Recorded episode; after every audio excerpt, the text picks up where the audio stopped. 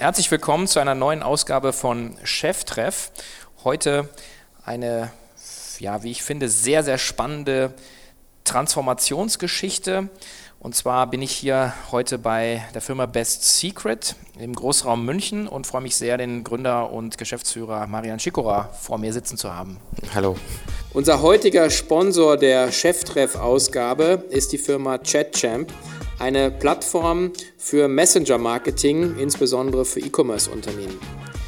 Was ist Messenger-Marketing? Messenger-Marketing ist die Kundenkommunikation über Instant Messenger, wie man sie kennt von Facebook oder eben auch WhatsApp und äh, beantwortet letzten Endes die Frage, wo ist mein Kunde und worüber kommuniziere ich mit meinem Kunden?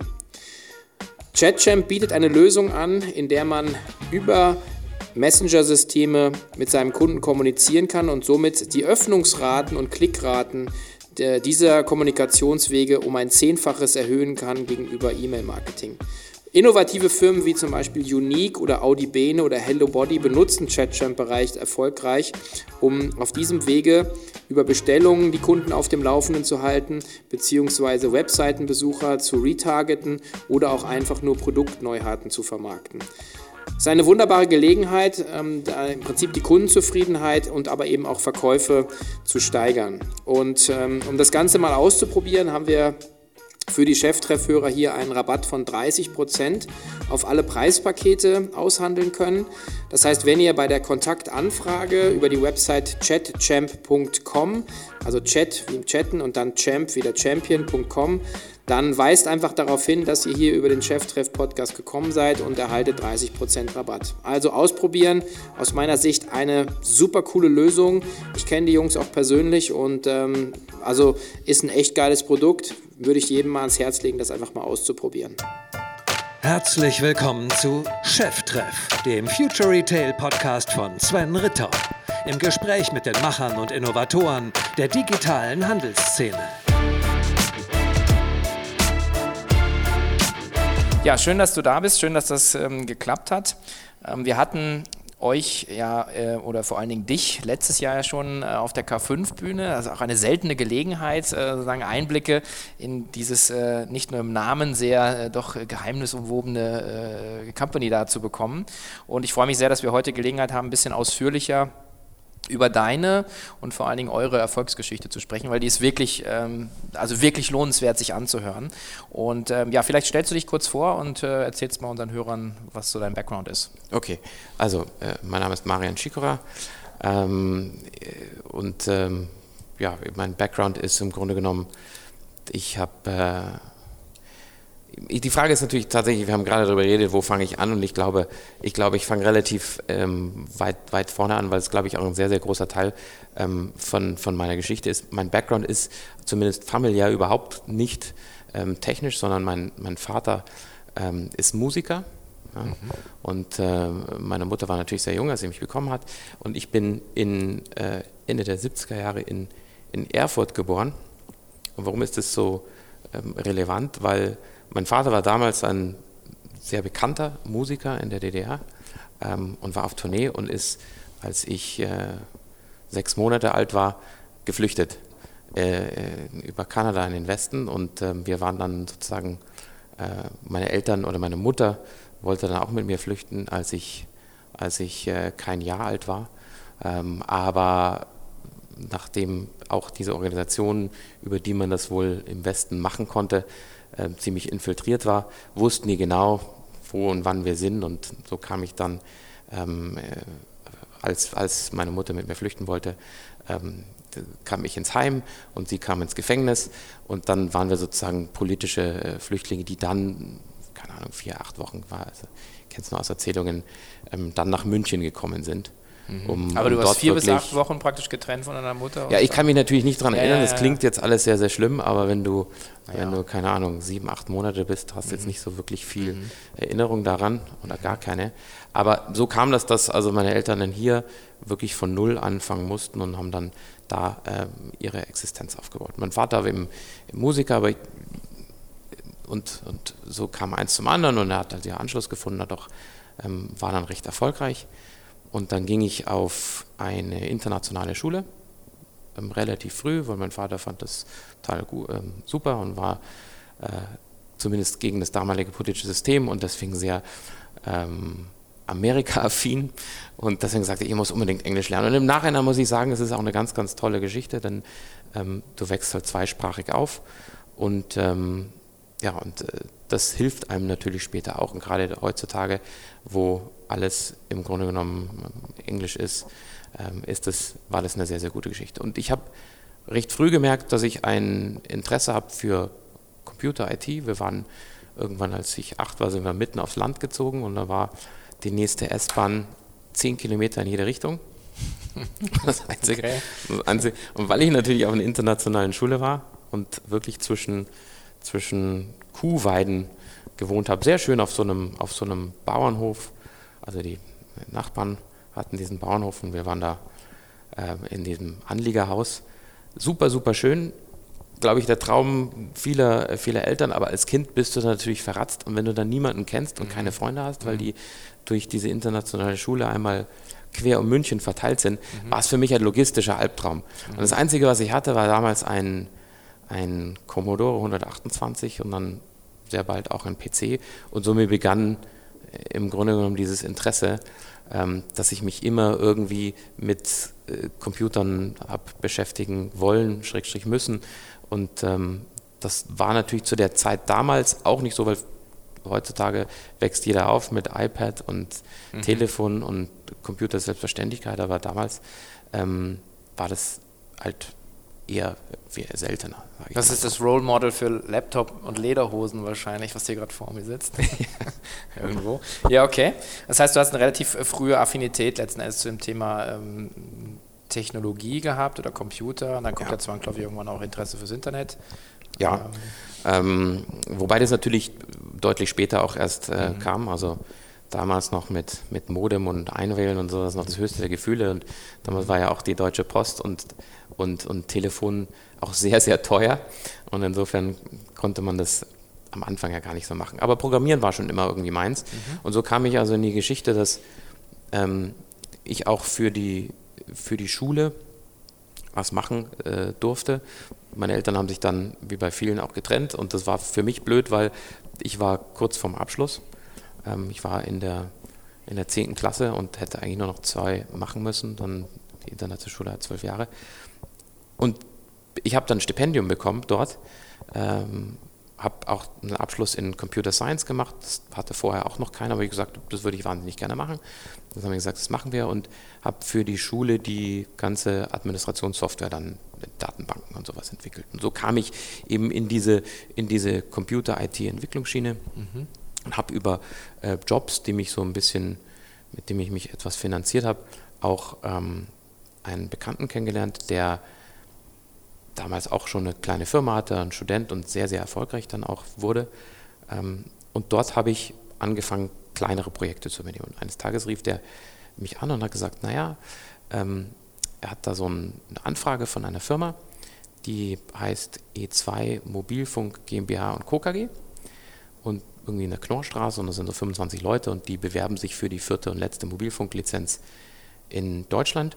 Ähm, die brauchen so eine Standortdatenbank, aber er hat irgendwie keine Kapazitäten, ob ich nicht Lust habe, das zu machen. Und dann mhm. habe ich gesagt, okay, mache ich. Und die haben dann auch den Zuschlag bekommen und hießen dann relativ schnell FIAC Intercom und mhm. was jetzt O2 ist. Und ich war irgendwie mitten in diesem Projekt, war gerade so mit der Schule fertig und hat angefangen in London zu studieren und war ähm, war voll im Berufsleben drin und Studium und immer hin und her fliegen zwischen London und München. Ähm, das war eine sehr, sehr spannende Zeit. Mhm, okay.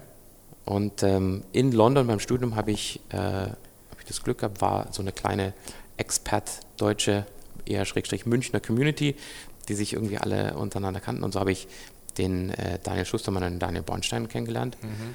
Und ähm, die Firma, für die ich dann gearbeitet habe, die ging dann auch an die Börse. Ähm, und das war auch eine extrem spannende Zeit. Es war diese neue Marktzeit. Alles, ja. alles war im Grunde genommen die, gefühlt die magische Geldvermehrung und mhm. ähm, ich konnte nur zuschauen. Aber ähm, es war natürlich, es war unheimlich spannend. Und dann gab es da Veränderungen und irgendwie habe ich mich nicht mehr so ganz wohl gefühlt gesagt, na jetzt mache ich was Neues und kannte eben ähm, beide Daniels vom Studium. Und, äh, Daniel Schustermann meinte zu mir, hey, mein Vater braucht irgendwie so eine Internetseite. Da ging es wirklich noch um, um eine Firmenwebseite präsentieren, mit, wo man vielleicht mal ein paar Angebote reinschreibt. Und dachte ich mir, gut, das schaue ich mir jetzt mal an. Klingt wie eine ähm, tolle Aufgabe und so begann, also so begann ich vor 18 Jahren in dem Unternehmen noch mhm. wirklich frei. Ich dachte mir, das wird jetzt ein kleines Projektchen. Okay. Muss man immer auf, Augen auf beim Kauf. ja. ja. Und, und, so ging das Ganze los. So kam ich sozusagen in diese ganze, in diese ganze Modebranche und diese Modeschiene, die, ähm, die für mich völlig neu und fremd war und auch äh, sah ich definitiv nicht so aus, als hätte ich von Mode irgendeine Ahnung. Mhm. Aber eben von IT und Computern und ähm, habe gesehen, man kann noch sehr viel machen und fand natürlich auch die Zusammenarbeit mit ähm, einem der Gründer, dem Vater von Daniel, dem Emil Schustermann, ähm, unheimlich spannend und auch ein ganz, ganz toller Typ, ähm, mit dem es halt richtig Spaß gemacht hat und ich, ich gesehen habe, da ist jemand, der brennt für das, was er macht und hat da etwas geschaffen, was, was wirklich absolut unvorstellbar und einmalig war, weil ich dachte mir, wie, wie gibt es das eigentlich? Er hat mir jede Woche wirklich einen Stapel an Briefen gezeigt von, von Leuten, Zuschriften, die im Wesentlichen gesagt haben, ich hätte wahnsinnig gerne Einkaufskarte für, für dieses Geschäft Schustermann und Bornstein, weil ich gehört habe, dass meine ähm, Bekannte, die geht da wahnsinnig gerne einkaufen. Und er war, hat jeden einzelnen Brief gelesen und dann hat er ab und zu mal eine Ausnahme gemacht ähm, und, und dadurch ist natürlich auch dieser, dieser äh, Mythos entstanden und wir haben dann auch eine Warteliste erstellt gehabt. Die Warteliste wuchs und wuchs und wuchs und wir haben im Grunde genommen ähm, nur sehr, sehr wenige Leute immer reingelassen. Dadurch wuchs natürlich auch die Wartezeit auf so einen, so einen Ausweis. Ähm, Vielleicht muss man einmal ganz kurz, äh, für uns natürlich beide das jetzt hier klar ist, sozusagen ja. im Prinzip die, die Firma Schustermann-Bornstein ist sozusagen, äh, als das ja auch dargelegt, äh, sozusagen eigentlich das, das Mutterschiff ja. und, und, Best Secret ist sozusagen, sozusagen die, die Tochter, die sozusagen diese Digitalisierung des ganzen Unternehmens sozusagen jetzt im Prinzip vorangetrieben hat.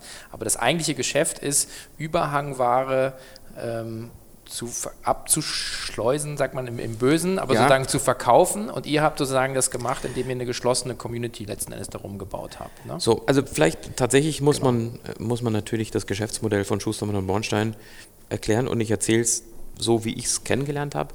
Es gab 2000 zwei große Stores, einen im Münchner Norden und einen im Münchner Osten mit ein paar tausend Quadratmetern ähm, Verkaufsfläche und man kam eben nur rein über einen Mitgliedsausweis. Mhm. Und der Laden in Dornach war zusätzlich auch noch der Personalverkauf der Firma Escada. Also da war noch eine sehr, sehr große Fläche davon für, für Escada-Ware und deren Mitarbeiter reserviert. Und das Spannende daran ist, dass das natürlich, weil es geschlossen ist, ein wirklich in Deutschland oder in Europa äh, einmaliges Konzept ist.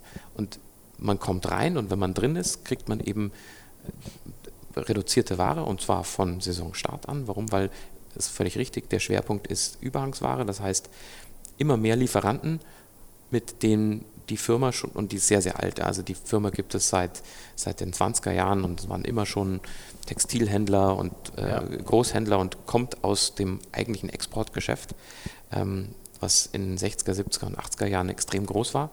Und das, dieser in Anführungsstrichen Personalverkauf war nur ein Nebenprodukt davon. Aber ein sehr, sehr spannendes, denn immer mehr ähm, Lieferanten haben erkannt, das ist ein totales Juwel, denn dort kann ich meine Ware hingeben. Es wird nicht beworben. Ich habe sozusagen das Maximale an ähm, Markenschutz, mhm. weil jede Marke investiert natürlich sehr, sehr viel Geld um, um die Marke aufzubauen. Und dann will man natürlich nicht, dass es irgendwo in den Zeitungen mit großen Annoncen zu minus 50, 60 Prozent irgendwo verschleudert wird. Mhm. Und so kamen eben immer mehr Marken dazu und haben nämlich erkannt, das ist der perfekte Kanal, um Überhänge so zu vermarkten. Ähm, und im Unterschied zu vielen anderen, die später ja auch aufgekommen sind, war Schustermann und Bornstein immer eine Firma, die, die auch sofort gekauft und gezahlt hat. Insofern war auch die Ware sofort weg aus, ja. dem, aus dem Logistikzentrum ähm, raus der jeweiligen Hersteller und wir konnten es eben an unsere, an unsere private Community verteilen.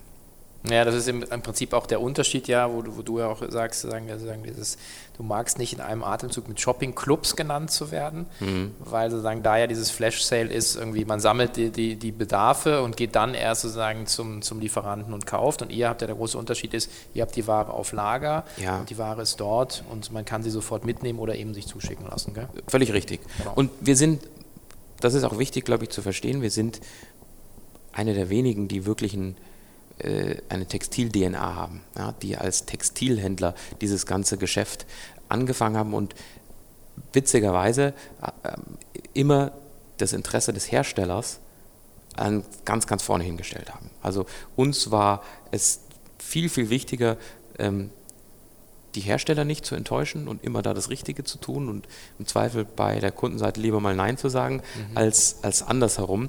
Ähm, und das ist natürlich ein, ein Geschäftsmodell, was unheimlich auf Nachhaltigkeit ähm, basiert und vor allem auch Vertrauen schafft, auch Vertrauen schafft in der Branche. Und so viel, über so viele Jahrzehnte sind diese Prinzipien eben aufrecht gehalten worden ähm, und gelten noch bis heute, dass das halt ein, ein wesentlicher Unterschied ist zu, sage ich mal, den ganzen ähm, Startups, die aus der Technologie-Ecke kommen und sagen, ja, wir bauen jetzt da eine Technologieplattform und egal was ich verkaufe, es kann Mode sein, es können Schrauben sein und sonst die, da, geht, da ist es immer das Gleiche, da geht es um die Technologie und bei uns ging es eben um Handel und den, den Schutz unserer Lieferanten. Mhm. Dieses Empfehlungsmarketing, also ich, ich bin ja äh, 97 nach München gekommen, also ja. fast über 20 Jahre hier. Ich weiß noch, sozusagen einer der ersten sozusagen äh, the Hot Shit sozusagen war dann irgendwie diese Karte, ja, also irgendwie, ja. Äh, wie kommt man da ran? Also in meinem Freundeskreis, Bekanntenkreis, ich habe sie, glaube ich, irgendwann letztes Jahr mal äh, dann irgendwie bekommen, ja. aber ähm, ich, ich, 20 Jahre Wartezeit. Ja, ich habe 20 Jahre Wartezeit gehabt. nee, nicht ganz, aber es war schon, äh, schon der Wahnsinn, dass du, egal aus welcher Ecke im Bekannten- und Freundeskreis, war das irgendwann mal ein Thema, dass man, wie man, kehrt einer eine Karte, wann fährst du hin? Ähm, und ähm, ihr habt ja auch im Prinzip Empfehlungsmarketing heißt ja, da, also die Leute bewerben sich ja richtig, oder? Also man kriegt ja im Prinzip ein Schreiben und jemand wird empfohlen, oder? Ja, nach wie vor. Also auch online kriege ich ja. immer wieder ähm, E-Mails, äh, wie komme ich eigentlich rein und, mhm. und, und ich möchte gerne aufgenommen werden. Aber das Empfehlungsmarketing beziehungsweise dieses, dieses Geschlossene, das hat überhaupt nichts damit zu tun, dass wir sagen, wir sind arrogant und wir haben den Reichtum geschlossen, mhm. sondern äh, es ist ein, ein Nebenprodukt davon, dass wir einfach sagen, du kannst nicht Überhangsware mhm. zu anderen Preisen auf den Markt bringen und dann für jedermann zugänglich machen. Das, das geht einfach nicht und das funktioniert nicht, denn damit würdest du ja den, den Marken sehr, sehr schaden. Und je nachdem, wie aktuell die Ware ist, desto sensibler ähm, ist das Geschäft auch. Insofern haben wir immer gesagt, wir wollen äh, das Wachstum da auch kontrollieren und auch in welchen Regionen wir ähm, verkaufen, um die Marken und was natürlich auch ein wichtiger Part ist, auch den Einzelhandel äh, zu schützen, weil wir wollen nicht in Konkurrenz treten mit äh, den Innenstadtgeschäften, was mhm. das angeht. Ja. Und das war auch viele Jahre lang ein, ein Kernthema dabei, dass wir gesagt haben, wir wollen einfach unter dem Radar, aber wie es natürlich so ist und jeder denkt sich, na, was ich nicht haben kann, will ich also recht haben. Und so kam natürlich mhm. ähm, dieser Mythos, der, der S&B-Karte auf, mhm. weil jeder gesagt hat, meine Güte, wie komme ich jetzt daran, weil das ist ja eigentlich das Paradies und ins mhm. Paradies will jeder. Mhm. Ja, also so, so kam die ganze Geschichte. Gibt es da eigentlich irgendwelche so Stories, äh, die man so erzählen kann, wo man sagt, irgendwie besonders ausgefallene Bewerbungsunterlage oder Empfehlungen oder irgendwie sowas heute oder von früher?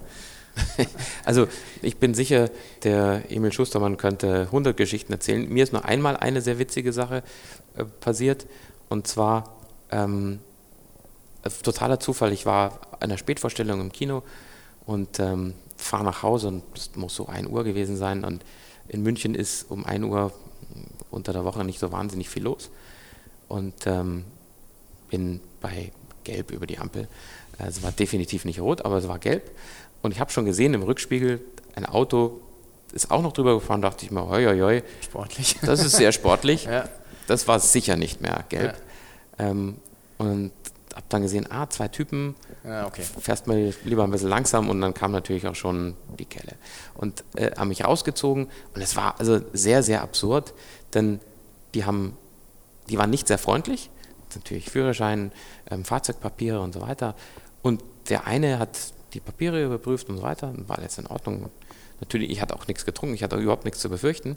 Aber der hat mich auf der Linie auf und ab laufen lassen, hat mich 100 Fragen gestellt und, und ähm, also absurd. Und fing dann an, nicht nur, weil ich getrunken habe, ich irgendwelche Drogen genommen. Ich sage, nein, nicht. Ob ich jemals irgendwelche Drogen genommen habe. Und das, also es war einfach eine, eine, ein, ein wirklich absurdes, äh, eine absurde Kontrolle. Und dann kommt der Kollege zurück und sagt, weil es ein Firmenwagen war, Sie arbeiten bei Schustermann und Bornstein, oder? Und, und ich schaue ihn an und denke mir, ich falle auch echt nicht glücklich über diese gesamte Situation. Und dann sage ich, äh, ja, warum? Und dann sagt er, Sie, mein Ausweis ist abgelaufen. Und ich dachte wirklich, ich bin im falschen Film. Okay. Ja? Ja. Ähm, und dann gibt er mir seine Visitenkarte und, und ich denke mir, naja gut, also ähm, das ist echt absurd, ja? okay. was es für, für Auswirkungen hat. Offensichtlich, ähm, offensichtlich hat er nicht mehr eingekauft und ist deswegen rausgeflogen. Also das war meine, meine ähm, Geschichte dabei. Und, Aber es naja. ist ein guter, gutes Stichwort, weil ihr, ihr ja auch ähm, nicht nur sozusagen es schwer macht, reinzukommen, sondern ihr schaut ja auch darauf, wie man drin bleibt. Also ihr schaut ja auch, dass die, die Kundenbasis aktiv bleibt. Du hast mal gesagt, du willst keine Karteileichen haben, sondern du willst aktive, aktive Kunden haben, die im Prinzip das Angebot nutzen, oder? Das ist genau richtig. Und ähm, deswegen haben wir auch immer geschaut, dass wir ähm, die Basis aktiv und gesund halten und nicht irgendwelche mit, mit Schläfern künstlich die, äh, die den Kundenstamm irgendwie aufblähen. Äh, wir haben dann relativ bald, 2002 oder 2003 schon angefangen zu sagen, naja, ähm, damit die Leute auch ein bisschen vorgewarnt sind, führen wir einfach einen Mindestumsatz ein von 250 Euro pro Jahr, um diese Karte zu ähm, bekommen und, und, zu behalten.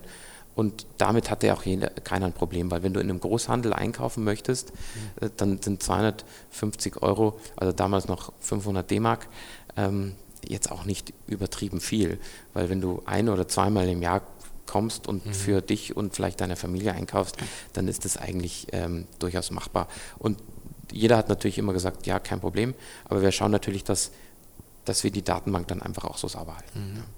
Okay, jetzt bist du dann eingestiegen ähm, und warst ja sozusagen erstmal sozusagen angestellt und ihr habt dann ähm, sagen, ein bisschen, bisschen trotz oder obwohl dieser große Erfolg von S&B, Schustermann-Bornstein da ist, äh, genau, gehen ja dann auch rechts und links sozusagen die, die Internetfahrstühle hoch und ihr habt äh, dann sagen, aus, dem, aus diesem Stammgeschäft ähm, Best Secret aus der Taufe gehoben.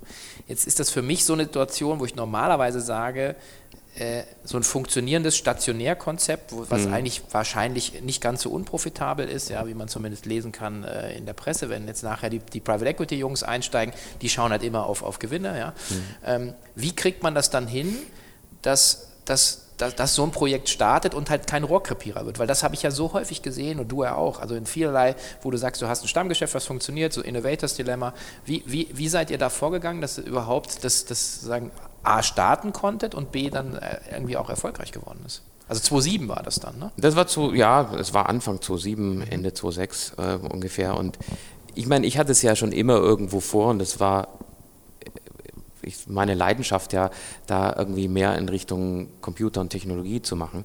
Ähm, aber es ist völlig richtig, du hast ein, ein gutes, ein, ein, ein toll funktionierendes Familienunternehmen und nicht die Notwendigkeit, aus einer guten, bequemen Situation heraus irgendwie alles zu verändern.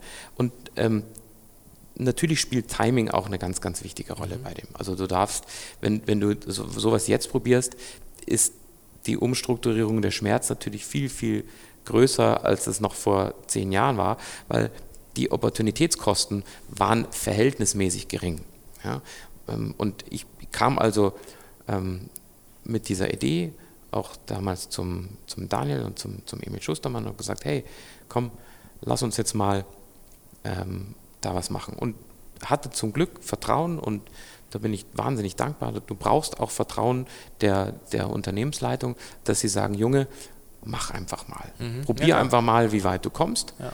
Ähm, und auch diese, diese Kultur und auch den Mut zu haben, auch mal Leute scheitern zu lassen im Unternehmen, mal was mhm. auszuprobieren, ist, glaube ich, sehr, sehr wichtig, weil mhm. wenn du von vornherein hingehst und sagst, naja, jetzt machen wir das hoch, professionell und so weiter, das war auch nicht der Weg für uns, denn das war alles so auf den stationären und äh, Einzel- und eigentlich auch den Großhandel ausgelegt, ähm, dass das E-Commerce-Geschäft eine komplette Restrukturierung eigentlich bedeutet hat. Und das Risiko, das zu tun, wenn du eigentlich noch keinen Cent Umsatz machst oder irgendwie bewiesen hast, dass das Ganze funktioniert, ist immens groß und auch ein, ein, ein Kraftakt, der nicht zu stemmen ist. Also habe ich mir immer gesagt, na gut, ich fange jetzt erstmal bei den Lieferanten an und versuche die Lieferanten von, von unserem Konzept zu überzeugen. Und wir sind natürlich hingegangen und haben gesagt, ähm, zu unseren größten Lieferanten, hört mal zu, ihr kennt uns, ihr vertraut uns, ihr wisst, wir machen keinen Schmarrn. Mhm. Ja, wir wollen die gleichen Prinzipien, die wir in unserem Offline, in unserem stationären Geschäft immer haben gelten lassen, nämlich keine Nennung der Marken, diskret sein, ganz, ganz vorsichtig zu agieren und vor allem den Schutz der Marken immer nach vorne zu stellen. Diese Prinzipien wollen wir einfach nur auf diesen Kanal Internet bringen und ähm, dort einfach ähm, schauen, dass wir da ähm, ein bisschen äh, wachsen können. Aber äh, wie gesagt, wir würden jetzt nie anfangen, da äh, groß und marktschreierisch ranzugehen.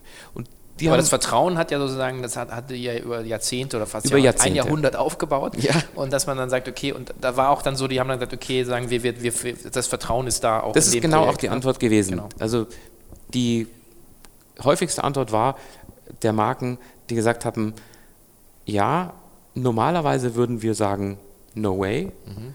aber äh, wir kennen euch schon so lange, wir haben sehr, sehr lange schon eine vertrauensvolle Geschäftsbeziehung und weil ihr es sagt und niemanden anderen, ähm, würden wir sagen, ja, okay, mach. Mhm. Okay. Und das war natürlich auch äh, eine Sache, die du eben, die du aufbauen musst über sehr, sehr lange Zeit und Vertrauen aufzubauen ist sehr, sehr schwierig. Aber das war natürlich ein, ein unheimlicher Türöffner und wenn du dann die drei, vier großen Lieferanten an Bord hast, dann dann folgen die anderen auch und sagen, naja gut, dann will ich da jetzt nicht außen vor sein. Und so kam also eins zum anderen und dann hatten wir relativ schnell 20, 30 Prozent unserer Marken ähm, an Bord. Mhm. Und so ging das Projekt dann los und dann, mhm. ähm, das Projekt als solches war natürlich auch nicht ganz simpel, denn wir hatten ein paar äh, Hürden zu, zu nehmen, denn allein die Art und Weise, wie die Logistik gearbeitet hat, entsprach natürlich nicht dem, wie du in, äh, bei E-Commerce zum Beispiel arbeiten musst. Also wir hatten nur einen Teil der Ware nach Farbe ausgezeichnet. Also denn wenn es am Tisch liegt oder äh, hängt, dann siehst du ja im Laden, was es für eine Farbe ist. War mhm. zumindest mhm. die Philosophie und das Auszeichnen ist natürlich deutlich leichter, wenn, wenn du jetzt nicht noch sortieren musst nach Farben. Mhm. Und deswegen mussten wir oder habe ich dann gemerkt, naja, wir müssen einfach ein paar Umwege nehmen. Ich kann jetzt nicht anfangen und alles sofort umstellen, dass es für E-Commerce passt, sondern in dem Fall ist der Weg ans Ziel nicht die kürzeste Strecke zwischen A und B, sage ich immer, sondern du musst halt ein paar Schleifen machen. Mhm. Und so haben wir uns ein kleines, ein, ein kleines Lager von 300 Quadratmetern hier ähm, gemietet und haben dort Fotostudio, ein Fotostudio gehabt, ein in der Logistik, ein im Customer Service und äh, so ging das Ganze los und dann haben wir ein paar Produkte online gestellt. Ja, du hast ja gesagt, dass ihr ein bisschen sehr, sehr paranoid gestartet seid, glaube ich, mit 30 Produkten und, äh, ja. und du, du, hast, du, du, durftest nicht die Kunden aus dem, aus dem Münchner Raum anschreiben oder ja, so, glaube ich. Das ist richtig. Am Anfang oder ja, so. genau. also, also schon sehr sozusagen vorsichtig zu sagen, was geht eigentlich. Äh, auch, ich glaube, einer der Newsletter äh, waren nur geile Angebote oder gute Angebote, aber nie, es wurde nicht gesagt, ob es Tommy Hilfiger ist oder nicht. ja, ist richtig. Also wir haben tatsächlich irgendwie immer geschrieben, so französische Designerhose ähm, statt, statt 159 ja, äh, jetzt 39 ja. Euro und am, am, Anfang, also bestimmt die ersten zwei Jahre, die Marken nicht mal im Newsletter genannt haben. Mhm. Einfach um nur zu sehen, ähm, wie weit können wir gehen und wollten eher, eher zurückhaltend sein und vorsichtig. Ähm, aber natürlich ändert sich die Zeit und auch die Einstellung und ähm, so konnten wir auch immer, sage ich mal, im Windschatten von dem, mhm. was andere sowieso schon gemacht haben und die auch den Markt viel, viel mehr etabliert haben, so konnten wir natürlich auch immer ein bisschen mehr wagen im Sinne von, ähm, ja, dann haben wir tatsächlich auch mal die, die Marken in dem Newsletter für unsere Kunden genannt oder unsere Mitglieder. Mhm. Ähm, und das ist natürlich kein Problem. Ja. Äh, und heutzutage, glaube ich, wäre das eher komisch, wenn man das nicht tut. Mhm. Aber ähm, das war damals noch nicht, war damals noch nicht gang und gäbe. Ja. Mhm. Und was sind jetzt die, die, sagen, die Erfolgsfaktoren für, für, für euer Angebot? Ähm, haben die sich verändert, dadurch, dass ihr jetzt digital seid? Ähm, Also was, was, was treibt die Kunden zu euch? Also es ist immer, ich habe ich hab damals, das weiß ich noch ganz am Anfang, als, als junger Mann den Emil Schuster mal gefragt, was ist eigentlich das Geheimnis von seines Erfolges? Warum ist das, warum, warum laufen denn die Leute hier äh, fast die Bude ein? Und er hat gesagt, naja, es ist nie immer nur eine Sache, sondern du musst das Gesamtpaket betrachten. Und so ist es, weißt du, du musst ein tolles Ambiente haben, du musst ein, mit einem Café, wo du dich ausruhen kannst. Ähm, das, es darf nicht nach äh, Outlet, sondern es muss nach Luxuskaufhaus aussehen. Der Service muss wahnsinnig freundlich und kompetent sein. Die Produkte müssen äh, aktuell sein. Die Preise müssen unverschämt gut sein. Das Gesamtpaket ist das, was am Ende entscheidet. Und dann gehst du raus und sagst, wie ist das eigentlich alles möglich? Und diese gleichen Prinzipien versuchen wir natürlich zu übersetzen, auch online und die gelten nach wie vor. Du musst dich um den, dein, dein Mitglied kümmern. Ja? Ähm, das heißt, bei uns steht der Kundenservice ganz, ganz vorne an. Wir versuchen ähm, alles kundenorientiert zu lösen, wo wir, wo wir es nur können. Wir haben ein glaube ich, ein sehr, sehr gutes Loyalty-Scheme. Das heißt, wir belohnen auch treue Kunden und kümmern uns da natürlich viel, viel intensiver um und du kriegst extrem viele ähm, Benefits. Äh, wir haben nach wie vor ein unfassbar breites und, und tiefes äh, Sortiment und Angebot und auch zu Preisen jederzeit in der Saison, die einfach unschlagbar sind. Ähm, und weil alles auf Lager ist und sofort abrufbar, hast du es in der Regel auch zwischen zwei und drei, vier Tagen, mhm. je nachdem wo du bist. Aber da ist auch äh, etwas, wo unser Anspruch liegt. Mhm. Und dann vielleicht auch noch schön verpackt. Ja, ähm, das ist alles Teil deiner Kundenerfahrung. Mhm. Und eine Sache, die ist mir bei deinem Vortrag hängen geblieben, ähm, äh, die finde ich echt super cool, ist dieses, äh, dieses, dieses Stickiness des Angebots, dass du eigentlich hast jeden Tag, glaube ich, ein paar hundert Dinger, die, die live gehen, die du dann auch echt verpasst. Ja? ja? Also das, weil die halt einfach limitiert sind. Ja? Es gibt halt nicht tausend Stück, sondern es gibt halt von deiner Fluggröße vielleicht ein oder zwei zum Beispiel. Also dass du halt so wirklich sagst, du musst eigentlich zurückkommen. Gell? Also dass du, dass du eigentlich Interaktion hast die ganze Zeit mit deinen Ja, Kunden. also es gibt es ist zum Glück nicht so, dass es von der Schuhgröße nur ein oder zwei gibt, aber es stimmt schon, es, es gibt natürlich in der Mode immer Angebote, die sind begehrter als andere, das ist ganz klar, deswegen, das verändert sich auch ähm, jedes Jahr. Ich weiß, dass wir in den Anfängen hatten wir noch äh, zu der Zeit, wo Ed Hardy wahnsinnig in war. Oh. Ja. Kenne ich auch noch. Genau. Ich hatte nie eins. Gut, aber ähm, da war das dann immer so, wir haben die Produkte immer Mitternacht, und das machen wir bis heute noch online gestellt, also immer zum, zum Tageswechsel. Ja. Und da ist regelmäßig unser Server zusammengebrochen, weil die Leute gesagt haben, boah, ich muss das jetzt haben und das ja. ist der letzte Schrei. Und ähm, es ist natürlich immer noch so, nicht, dass der Server zusammenbricht zum Glück, aber ähm, dass wir jeden Tag was Neues einstellen ähm, oder zumindest auch was Neues präsentieren, ob das ein neuer Preis ist, neuer Designer, ähm, neue Produkte. Denn es, ist, es gibt ja so unfassbar viele Kollektionen und ich glaube, es muss auch spannend bleiben, weil es gibt nichts es gibt nichts Schlimmeres, finde ich, immer als Langeweile. Und wenn du auch in einen Laden reinkommst und der Laden sieht noch genauso aus wie vor vier Wochen, dann machst du irgendwas falsch. Mhm. Also welche Kanäle funktionieren dann? Also E-Mail wahrscheinlich immer noch ein, ein echtes, echtes, echtes Brett wahrscheinlich? Ne? E-Mail ist immer noch ein ziemliches Brett, das ja. ist richtig, aber wir sehen natürlich, dass unfassbar viel sich in Richtung Mobile verschoben hat. Mhm. Also war es jetzt noch wirklich 2007 äh, und zu 800 Prozent Desktop sind wir bestimmt jetzt bei 60, 70 Prozent Mobile. Mhm. Und mit der eigenen App dann auch? Oder? Auch mit der eigenen App, ja. Mhm. Auch die ist bei uns im Fokus und versuchen wir natürlich ähm, alle vier bis acht Wochen immer wieder irgendwie leicht zu verbessern. Ähm, und das ist schon schwierig heutzutage, weil du musst sehr viele Plattformen unterstützen. Wir haben Android, wir haben iOS ähm, und dann hast du noch deinen Desktop. Das sind alles Sachen, die du immer wieder pflegen musst. Und das war es damals noch deutlich schwieriger, denn dann hast du noch die verschiedenen Browser-Versionen, die sich dann auch nicht immer selbst aktualisiert hatten und dann konntest du ähm, HTML5, HTML5 nicht verwenden und, mhm. und, und, Flash war auch äh, schwierig, hatte auch nicht immer jeder und das war von der von der technologischen Basis auch noch viel, viel komplexer, ähm, weil die Technik auch noch nicht so weit war, das E-Commerce alles so einfach zu unterstützen. Ja. Ähm, und so mussten wir für die Webseite teilweise zwei, drei Varianten programmieren, die dann wirklich in den unterschiedlichsten mhm. Browsern funktioniert hatten. Ja. ja und heutzutage musst du halt die ganzen Mobile-Plattformen unterstützen. Ich weiß noch, bei Shirtinator war dann der, der, der, der, der, der, der, das Creator-Tool sozusagen, mit dem du ein T-Shirt designen konntest, war ein Flash. Ja. Und dann hast du immer, hast du 30 Prozent, die dann halt gesagt haben, es geht nicht. Mhm. Und, äh, und, äh, und genau dieses, was ich halt so spannend finde, wenn ich jetzt auf die, auf die Firmengeschichte seit 1924 bis heute und dann schaust du die letzten zehn Jahre an, was jetzt sagen, jetzt sagen Best Secret Schustermann Bornstein, was da passiert ist. Das ist ja, ist ja ähm, wie unterm Brennglas eigentlich, weil auch gerade wenn du, du hast auch gesagt, das ist Skalierungsthema, äh, du hast mit 300 Quadratmetern angefangen, ja, Ja. dann bist du ja sehr schnell gewachsen, 500.000, 500, 7.000, 22.000 und jetzt seit 2016, glaube ich, habt ihr ein Lager, Genau.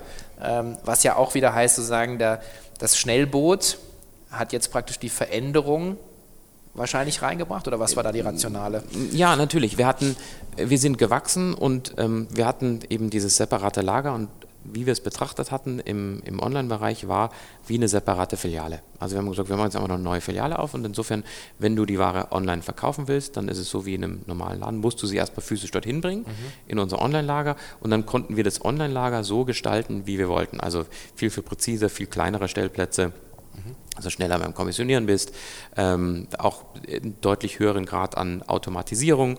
Ähm, und so, als das dann immer größer wurde, haben wir auch angefangen, das System, auch wir haben ein eigenes entwickeltes Logistiksystem, ähm, irgendwann in die, wir hatten dann zum letzten Zeitpunkt, so zu 14, hatten wir sechs verschiedene Lagerstandorte. Und das macht das Ganze natürlich äh, unheimlich komplex auch. Äh, wo liegt was? Wie kriege ich das immer wieder? Muss ich die Ware in das äh, Verkaufs-Online-Lager umlagern sozusagen oder rüberfahren? Ähm, das war unfassbar kompliziert. Überall war ein Eingang, war ein Ausgang. Also den Overhead, den du damit kreiert hast, das war dann auch nicht mehr lustig. Und wir wussten, jetzt muss es irgendwie zusammengeführt werden unter ein Dach. Und auch die Software muss angepasst werden, dass es nur noch ein Lagerhaltungssystem ist, das dann alle sechs Standorte am Anfang und dann diesen einen Standort auch irgendwie unterstützt. Und so haben wir das eben intern weiterentwickelt. Auch die Kommunikation mit der Fördertechnik, also da ist ja dann so ähm, äh, Bandförderer oder in dem Fall so ein Taschen, Schrägstrich Hänge äh, und ähm, das musst du ja alles irgendwie unter einen Hut bekommen. Und das ist schon eine rasante Entwicklung gewesen. Also da mussten wir schon sehr, sehr viel ähm, investieren, Zeit und Kraft, dass das alles immer wieder reibungslos ähm, so funktioniert. Aber zum Glück.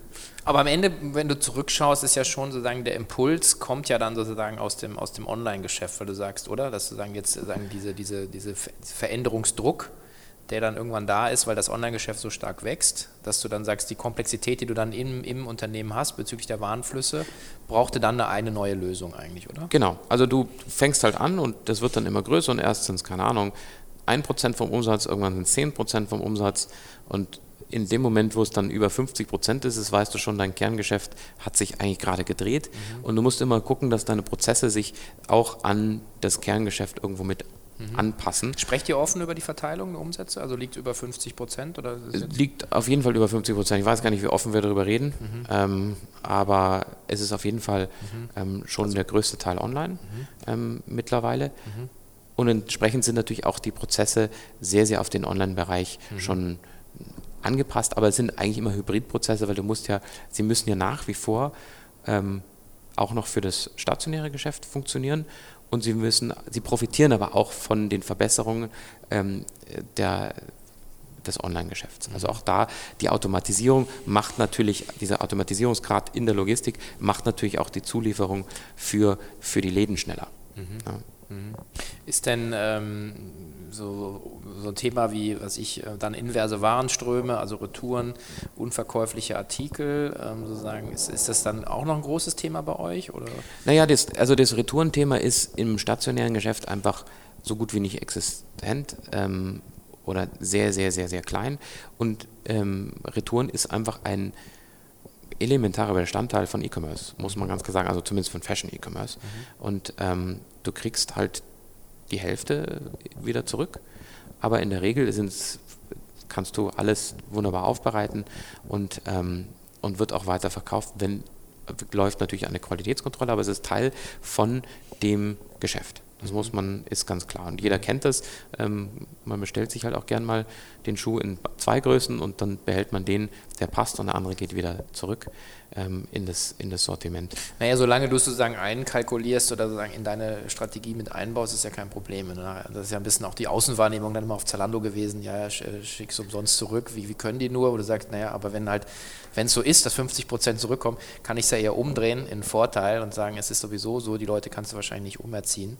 Ähm, ja, es ist natürlich ein Phänomen in Deutschland, das mhm. äh, getrieben aus dem Kataloggeschäft sich auch über viele Jahrzehnte so entwickelt hat. Also wenn du in andere ähm, Länder schaust, äh, in Frankreich bist du bei, keine Ahnung, 10% Retourenquote okay. oder, oder äh, in den nordischen Ländern so bei 20%. Das ist schon signifikant mhm. niedriger und das ist schon Teil unserer, unserer Kultur, dass wir so eine Art retourenfreundliches ähm, mhm Geschäft sozusagen haben. Aber das ist auch okay, ja. Ich meine, damit, äh, damit haben witzigerweise sehr viele äh, ausländische Mitbewerber, die in den deutschen Markt wollen, die sind völlig, völlig überrascht, dass es auf einmal so ist, ja. Und bei uns herrschen halt einfach da ganz äh, besondere Gegebenheiten, aber wenn du damit aufwächst sozusagen, dann, dann ist es eh schon Teil deiner DNA. ich glaube, wenn du, wenn du in Deutschland Handel kannst, äh, zumindest äh, dann bist du einfach für Europa gewappnet. Also ist auch Einzelhandel jetzt, oder Lebensmitteleinzelhandel, der Minimargen, ja. Mhm. Äh, siehst ja deswegen der Erfolge von, von denen, wenn sie dann expandieren. Das gleiche gilt deutscher Versandhandel offensichtlich gerade gelernt. Äh, welchen Ländern seid ihr jetzt, äh, jetzt überall? Wir sind jetzt in, in Schweden, ähm, Österreich, Schweiz, ähm, Frankreich und in den Niederlanden. Mhm. Ja, Gibt es da noch kann man da noch mehr machen? Wollt ihr Mit Sicherheit. Also wir werden uns auch noch andere Märkte anschauen und auch da noch weiter expandieren. Also das ist ganz, ganz großes Ziel ähm, und das wird auch in den nächsten Monaten und Jahren soweit sein. Also mhm. es gibt noch genügend, genügend Potenzial und wir glauben halt auch einfach, dass unsere Plattformen und unser Businessmodell nach wie vor einzigartig ist, ähm, eben weil wir alles auf Lager haben und auch sofort liefern können und auch ein unschlagbar oder unvergleichlich großes Sortiment haben. Das Angebot ist riesig. Wir haben, glaube ich, 70 70.000 Artikel drin, ja, also äh, und, und 6 Millionen Teile auf Lager, das ist schon, das ist schon ein Wort, ja. Also mhm. insofern findet man schon eine ganze Menge. Mhm. Wow. Also ähm, die andere Wachstumsrichtung äh, wären ja dann Sortimentserweiterungen zum Beispiel, also in Richtung auch Eigenmarken. Weiß ich, dass ihr die äh, auch, auch, auch, schon habt. Hattet ihr die schon vor Best Secrets? Die hatten wir schon vorher. vorher gell? Also ähm, wir haben was in den Bereichen, wo wir jetzt ein bisschen expandieren, ist Bereich Home und, und Lifestyle, aber es soll auf gar keinen Fall äh, der Gemischtwarenladen werden bei uns, sondern unsere Kernkompetenz ist Fashion und die wird auch Fashion bleiben. Ja, wir haben, und Fashion heißt halt auch sportiv, jung, elegant, äh, Kinder, aber ähm, Fashion ist einfach, das ist unser Ding. Mhm. Und da, das können wir und da sind wir sehr gut. Mhm. Okay. Jetzt bist du ja sagen dann auch äh, ja, auf die äh, mit der Gründung dann ja auch in die, die Gesellschafterrolle dann ja gerutscht. Und ähm, dann ist ja in den letzten Jahren auch noch mal ein bisschen was passiert. Ihr habt äh, sagen, äh, zweimal Private Equity sozusagen mhm. in, ins Unternehmen äh, reinbekommen. Äh, einmal AXA, jetzt dann Adion und, und jetzt seit 2016, glaube ich, ne, ist, ist, ist das zu Permira mhm. gewechselt. Ähm, also ich frage einfach mal, was ist denn da die, die Rationale? Ich, meine, ich weiß, was die Jungs, die suchen halt im Prinzip äh, eine geile Rendite. Das heißt also wachstumsstarke Unternehmen, Cashflow positiv äh, und äh, im Gewinn stark. Also das spricht ja schon mal fürs Unternehmen, wenn so, so solche Schwergewichte sagen, okay, das ist ein tolles Asset. Ähm, was ist die Rationale aus, aus eurer Sicht dann gewesen, oder? Man muss, glaube ich, einer Realität einfach ins Auge blicken, wenn du im Internet Geschäft machst, konkurrierst du eben nicht mehr mit dem Laden um die Ecke oder den, in, in einem gewissen Umkreis, sondern du konkurrierst ähm, auf einem deutlich globaleren Level. Und das Problem, das heißt nicht das Problem, aber jeder fängt natürlich an, dich mit den Besten in der gesamten Klasse irgendwo zu vergleichen. Und insofern, wenn wir jetzt etwas machen, ähm, dann sagt jeder, liefern die so schnell wie Amazon, ähm, haben die so ein großes Sortiment wie Zalando. Ähm, das sind einfach gewisse Dinge, mit denen du verglichen wirst. Und da musst du halt einfach schauen, dass du da auch am Ball bleibst. Und deswegen muss man auch ähm, investieren und muss auch in, in Logistiktechnik investieren, dass man einfach dort irgendwo Schritt hält. Und deswegen mussten wir äh, sagen, ja, wenn du auf so einem Niveau mitspielen willst, mit den großen Jungs, mhm. dann äh, musst du dir auch Private Equity reinholen, die ähm, neben auch ähm, finanzieller äh, Unterstützung, aber vor allem auch strategisch dich beraten und sagen, was musst du eigentlich tun, ähm, weil wir sind ein Familienunternehmen, Mittelstandsunternehmen und auf einmal spielst du auf der ganz großen Bühne mit. Ähm, da musst du einfach da musst du halt echt am Ball bleiben. Ja, und das, ja, das war Logistikinvestment war ja 50 Millionen, glaube ich, so, ne? so ähm, importiert grob ja, die Größenordnung. Also, ist, also ist, schon, ist schon ein größerer Schluck aus der Pulle, gell? Also, definitiv. Ja. Okay, nein, ist ja auch, also ich bin da ja immer äh, total wertfrei, ähm, weil sagen im Prinzip äh, irgendwoher muss es finanziert werden. Ähm, draußen im Markt wird ja immer das böse Geld, wo ich sage, gibt es nicht, weil letzten Endes musst du ja Wachstum finanzieren. Ja? Ja. Wenn du es nicht mehr aus der Innenfinanzierung rausmachen kannst, musst du halt an die Tankstelle. Die Banken sind dafür sozusagen ja, nicht, nicht immer geeignet, selten. Ähm, es wird besser, ähm, aber klar, auf der, auf der Equity-Seite gibt es dann eben genau diese, diese Investoren. Jetzt übernimmt dann jemand äh, wie, wie Permira den Anteil. Der Adion gibt das ja nicht ab, äh, sozusagen, äh, ohne einen Schnitt gemacht zu haben. Das heißt, es ist ja immer noch extreme Fantasie in dem Thema drin. Ähm, ja, das ist richtig. Wir sind vor allem aber auch sehr stolz, vielleicht das auch nochmal zu dem Punkt gerade ähm, von vorhin. Wir sind halt wahnsinnig stolz, dass wir uns committed auch haben, ähm, auch in dem Wandel. Äh, ich meine, wir schaffen wahnsinnig viele Arbeitsplätze. Das ist ja auch eine Überlegung, wenn du da weiter wachsen willst. Meine, wir haben jetzt äh, über 1000 Angestellte, davon arbeiten alleine 600 in der Logistik und auch die Logistik, weil wir ja sehr viele Angestellte hatten, die über ähm, viele, viele Jahre bei uns waren, haben gesagt, das Commitment am Standort München, das mhm. bleibt. Ja, wir wollen nicht irgendwo in die Pampa gehen und dann von Null anfangen. Und deswegen haben wir auch im, im Osten von München das, das Lager ähm, aufgemacht. Und dazu brauchst du halt einfach Unterstützung, mhm.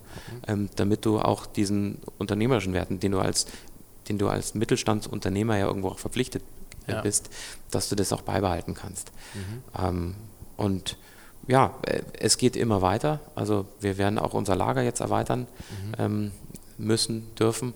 Wow. Ähm, auch nochmal die Kapazitäten äh, nach oben schrauben und ähm, werden immer mehr eine Rolle in der europäischen, auf der europäischen Bühne spielen. Also insofern, ähm, das, da haben wir schon eine Menge vor. Mhm.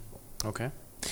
Meine Frage, ähm, sagen aus, aus deiner, mein 18-jährigen Geschichte jetzt, sind dann eigentümergeführte Unternehmen die besseren Unternehmen? Weil letzten Endes, du hast zwar gesagt, Vertrauen von den Herstellern, um Best Secret zu starten, aber du brauchst ja auch Vertrauen von dem Eigentümer, der sagt, äh, Marian, mach das mal, das fühlt sich, ich habe keine Ahnung, ich vertraue dir, mach das. Wenn ich mir auf Konzernebene anschaue, da wechseln alle drei Jahre die Ansprechpartner, äh, gucken sich das Portfolio an, schmeißen die Assets raus, sehe ich jetzt gerade wieder links und rechts. Ähm, also ist das Commitment ein anderes? Ja, das ist schwer zu beantworten, aber lass es mich, lass es mich so beantworten. Ich glaube ganz fest daran, dass wir haben halt immer größere Unternehmen, globale Monopolisten, die im Grunde genommen irgendwo immer gesichtsloser werden ja, bei allem. Und du alleine, wenn du versuchst, mit irgendjemand mal bei den großen Firmen zu sprechen, das ist fast ein Ding der Unmöglichkeit. Und das ist auch so ein bisschen äh, das Prinzip. Und ich glaube, du hast halt eine Chance, wenn du versuchst, diese ganzen Bewegungen auch irgendwo entgegenzutreten und sagen, naja, wir wollen eigentlich eher sehr persönlich sein und wir wollen ähm, quasi der nette Laden um der Ecke bleiben, egal wie groß wir sind.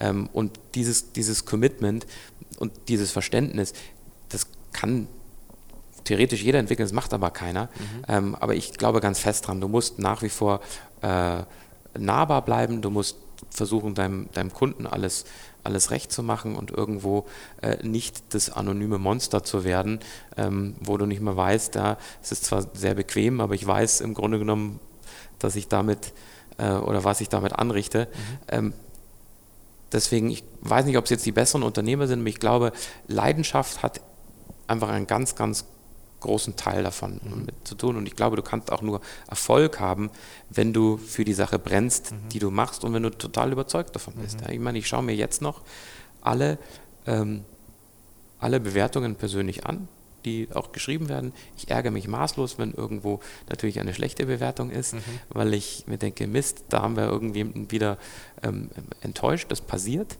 Ja, es ist einfach bei, bei der Menge an sagen, es passiert auch, es läuft auch mal was schief, es arbeiten überall in der gesamten Kette nur Menschen, aber das vergisst man halt auch immer. Ja? Und wenn ich um, um 10 Uhr abends, wenn das Paket verschickt wird, dann stand halt jemand dort und hat sich diese Mühe gemacht, um kurz vor 10 deine Order zu verpacken und, und rauszuschicken. Und, und das, das verliert man, finde ich, so ein bisschen, wenn man irgendwo immer nur draufklickt und sagt, hm, ja, passt schon, jetzt immer noch nicht da und jetzt ärgere ich mich und so weiter. Aber da sind Leute dahinter, die sich alle bemühen, das so schnell und so gut wie möglich zu machen. Und ich glaube, ähm, das darf man nicht verlieren. Und das ist ganz wichtig. Ja. Und dieses Commitment, das haben wir halt eben gegenüber und wir versuchen da ähm, einfach diese Kultur äh, und diese Menschlichkeit eines familiengeführten Unternehmens nach wie vor ähm, beizuhalten beizubehalten. Und ähm, ich hoffe, dass uns das, dass uns das gut gelingt. Mhm. Ja, ich glaube, das, es, es trifft einen auch dann immer nur doppelt, weil man ja weiß, was man eigentlich, was man reinsteckt und man sozusagen sich selber über sich selbst ärgert, wenn mal was schief geht. Und wenn ein, ich mir ist auch mal so gegangen, wenn du dann beschimpft wirst und denkst dir so, Moment mal, also good intentions hier, ja, ich, mhm. es tut mir leid, aber ich, ich bin ja keiner, der jemanden betrügen will oder so. Du willst ja sowieso immer das beste Kundenerlebnis sozusagen da raus, rausschicken. Und ich glaube, das, und das zeigt auch, was ich auch hier spüre, ich hoffe, da unsere Hörer auch, ähm, das ist eben genau das Thema Leidenschaft. Und das gefällt mir eigentlich extrem gut. Und, und da auch, ich meine, äh, ich will jetzt nicht, dass das Ganze hier so klingt, als hätte ich das alles alleine aufgebaut, um Gottes Willen. Ja. Du, das, man kann einen Funken reinbringen, aber am Ende funktioniert, all diese Dinge funktionieren nur, wenn du ein tolles Team hast und wenn du Leute hast, die bereit sind, mit dir diesen, dieses Abenteuer zu gehen, ähm, die bereit sind, dir zu vertrauen, die dich unterstützen. Und das ist ein wirklich wahnsinniges Glück, was ich hatte dann nicht. Äh, und das zeigt ja auch, warum ich immer noch dabei bin und gefühlt ähm, noch äh, hier in diesem Unternehmen in Rente gehen kann. Denn ähm, da sind halt einfach extreme Freundschaften auch äh, gewachsen, auch in der in der Geschäftsführung. Ähm, das ist etwas, das, wenn du so ein Team hast und du weißt, der eine fängt den Satz an und du kannst den beenden und andersherum, ähm, das ist natürlich auch etwas, was ähm, einen unfassbaren Wert hat. Und ähm, da bin ich auf jeden Fall sehr, sehr dankbar, ähm, dass äh, immer diese Unterstützung gehabt haben und diese Hilfe. Und wie gesagt, ich habe einen kleinen Teil dazu beigetragen. Den größten Teil haben eher alle anderen, ähm, indem sie mitgemacht haben und auch mit an die Idee geglaubt haben. Ich mhm. glaube, das ist auch nochmal ganz wichtig zu sagen.